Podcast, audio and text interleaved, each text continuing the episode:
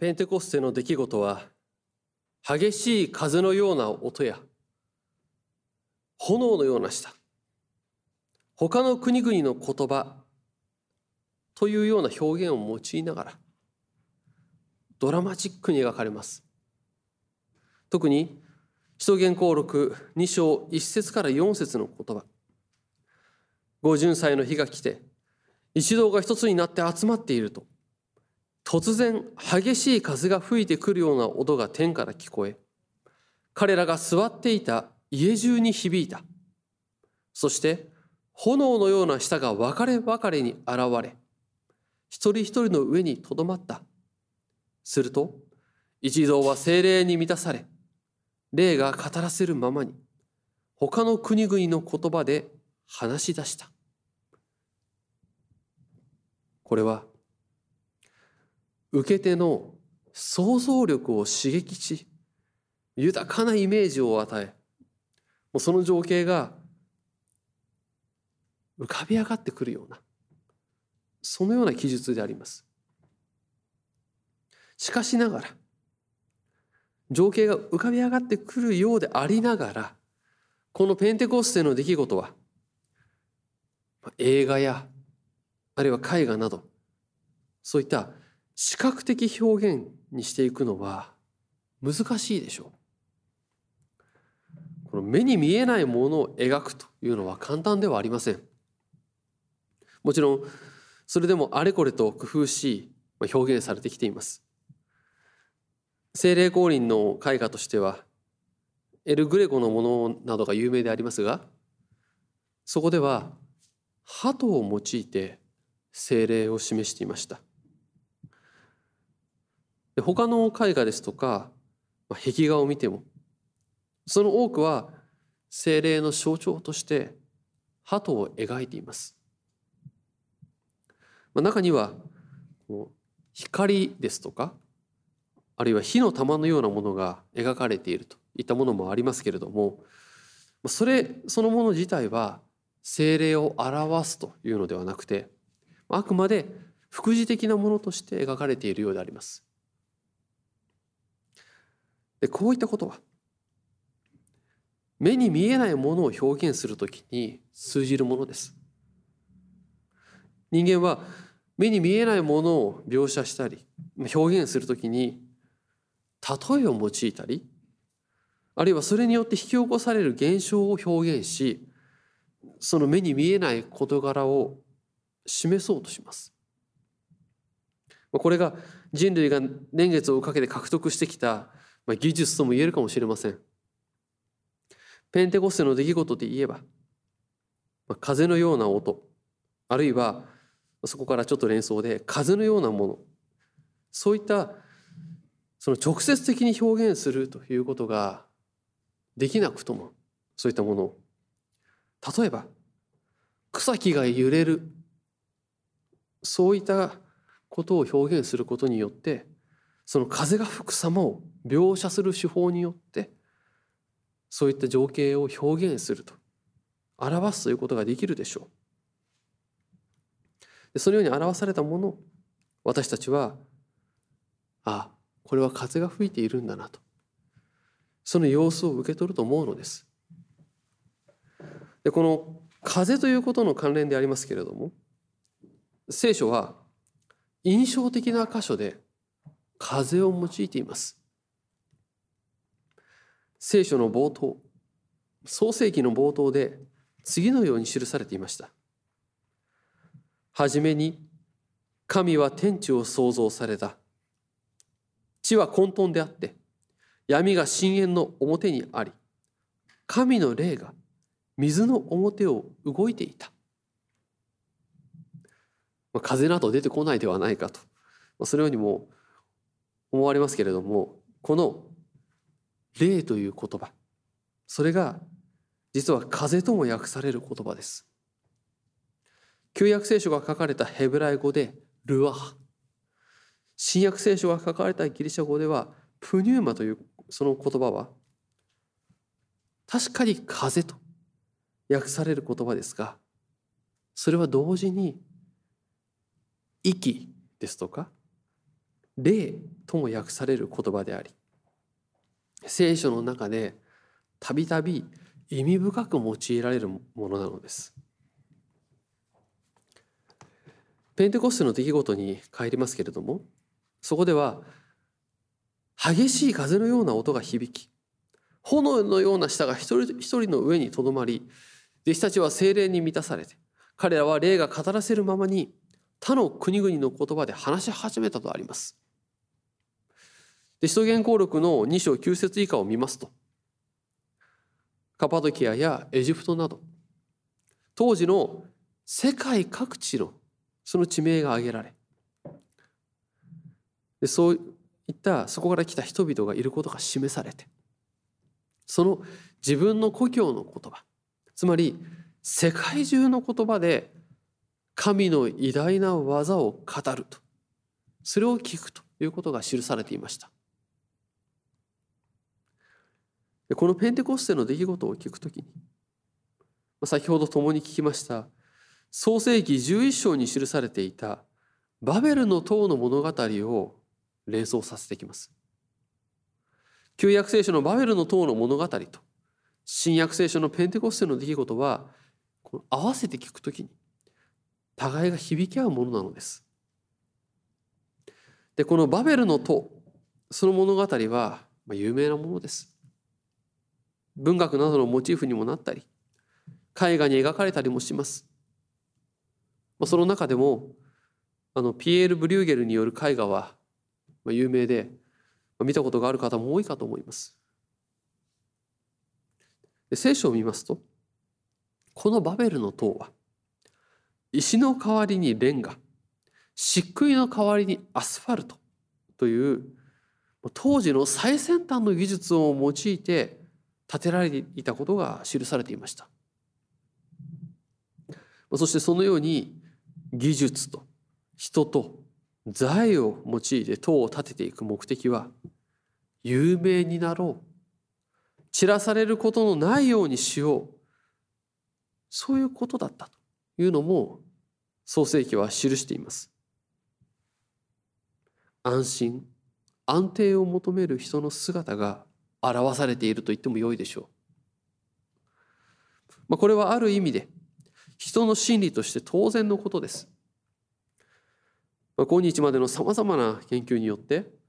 私たち人間の大部分は変化を好まず現状維持安定を求める傾向があると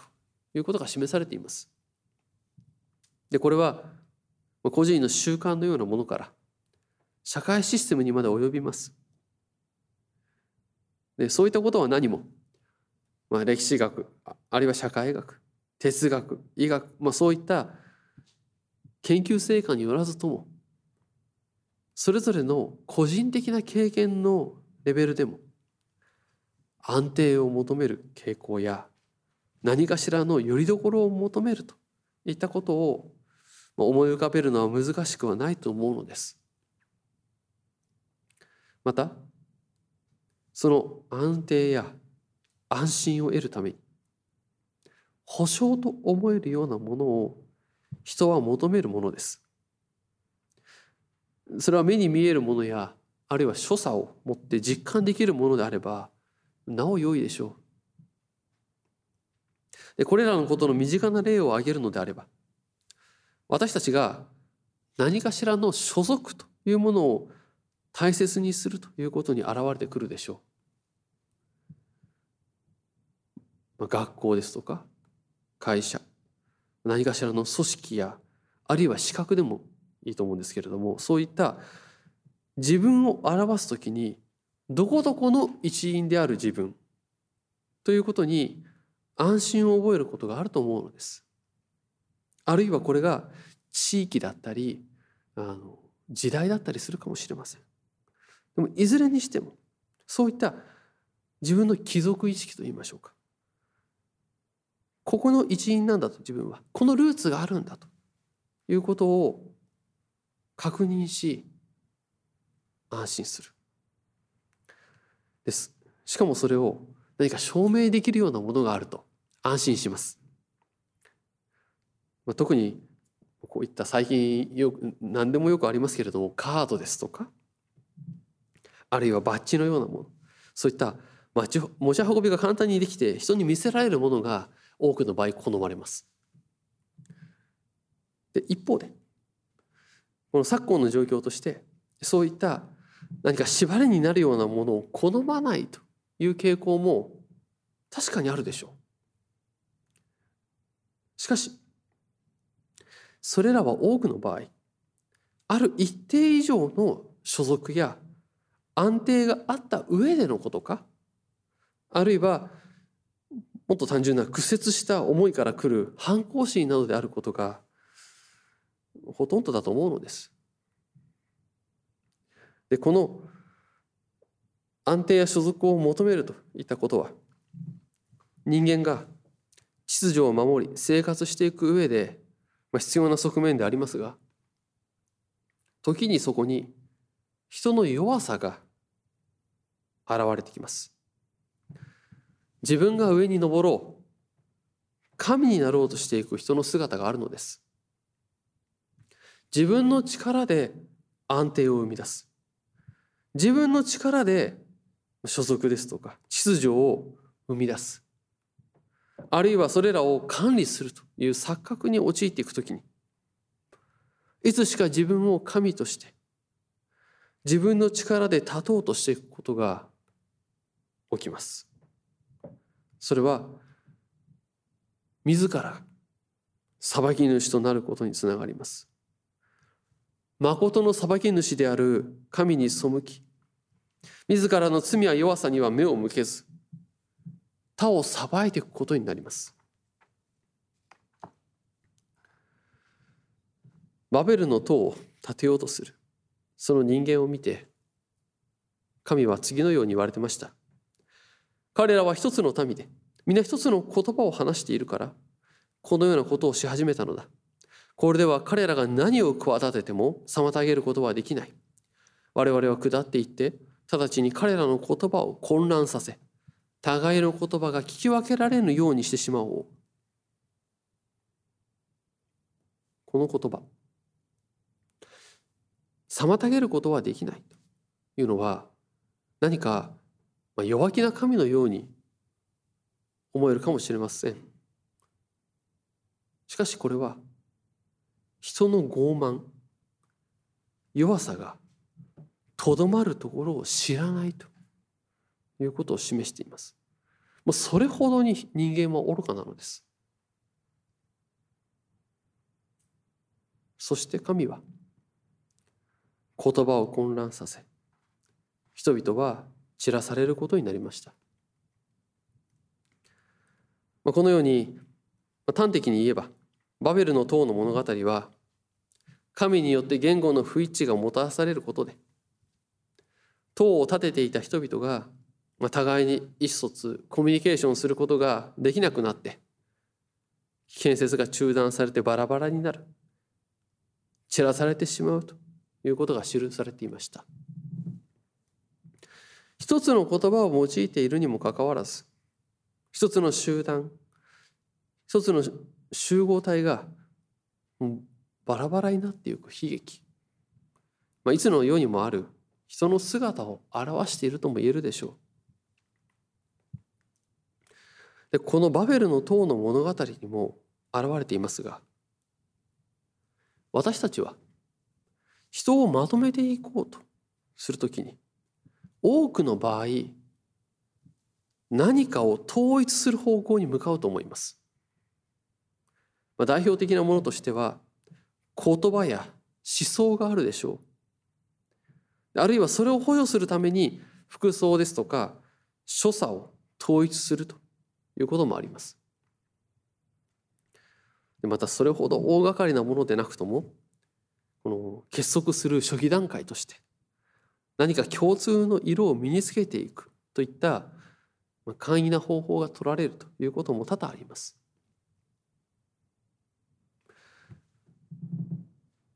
仮に狂信的に人々をまとめ上げようとする時あるいはカルト化していく時と言ってもよいかもしれませんがそういった時は今挙げたようなこの共通性この統一性を強化し結束力を高めていく。その手法が悪用されます。統一化してその枠から出ることを禁じます。そこから出る者がいれば見せしめのようにして罰します。理想や恐怖によって人をマインドコントロールしていくのです。またタイミングを見てはその枠から出るものを、まあ、意図的に作り上げたり枠の外を批判することによって内部の意識を高めて自らを正当化していくその正当性を示していくということが行われます。でこういったようなことが意識的に行われなくとも世の中の勢いといいますか流れと言えるようなものを作り出しこの集団的相違を作り出すということもしばしば行われます。歴史を見ればその事例はいくつもそこに示されてきます。人々をまとめていくときには程度の差はあれこのような統一する方向に向かうのです。むしろそれをしないではまとまることなどできないと考えるのが自然です。ですから何も単純にこういった統一していくことが全て悪いのかといえばいやそうも言えないのではないかとそうしないと人々は結束できないではないかまとまれないではないかと思うのです。いやむしろやっぱりそれをうまく活用していった方がいいと考えていけば思います。ですから人間的に考えればシュエスが昇天した後教会が生まれていく時には何事も統一化していった方が良いと考えられるのです。一つの言葉を用いて一つの集団を作っていく方がたやすいでしょう。その方が合理的です。実際に今日でも一つの言葉一つのルールそれ以外を認めないそういう集団があると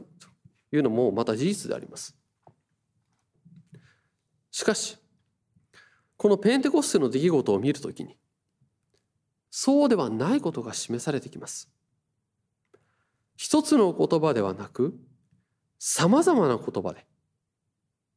さまざまな言語で一つの内容一番大切なこと神の偉大な技が語られるのです。誠の神を神とせず背く人間の罪。それゆえに死に滅ぼされるものであるのに神は御子イエス・キリストを世に送り十字架にかけて死んで3日目に復活することによってこの死に勝利したイエス・キリストによって私たち人の罪はあがなわれ許されて誠の命を得る。神の救いのうちに生きるものとされる。これが救いであると。そう語るのです。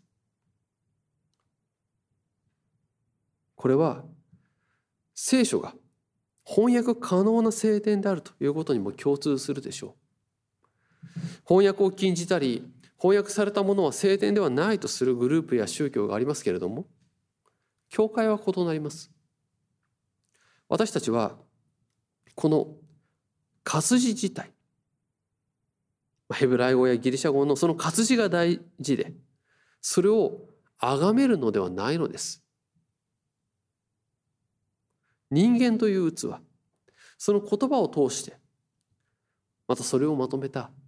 聖書を通して語られる神の御心が大切なのであります。それによって表される事柄を受け止めて聖書によって明かせられる神を私たちは礼拝するのです。時にそれは人の目からは愚かに見えるかもしれません。聖書にもキリスト者たちを愚かだとそうあざける人々がいたことがたびたび記されています。しかし聖書はそのことを記しつつその上で私たちに与えられている大いなる技主によって一つとされる恵みを明らかにするのです。人間の愚かさをはるかに超える神の力を示すのです。私たちはそれぞれに違う人間です。それぞれに人生の歩みがあり背景があります。弟子たちもそうです。一人一人に主イエスとの出会いがありペトロやトマスなど弟子たち一人一人それぞれに追っているものがあります。与えられているものがあります。皆違うのです。今日的な言い方をすれば多様性があるとも言えるかもしれません。しかしそこに一つ共通して持つものがあるのです。救い主である主イエス・キリストとの出会いがあるのです。その一番大切なものを共に持つその群れにそこに精霊は下るのです。精霊によって一つのこと神の偉大な技を語るようにされるのです。バラバラな人たちがそれぞれに好き勝手なことを言うのではないのです。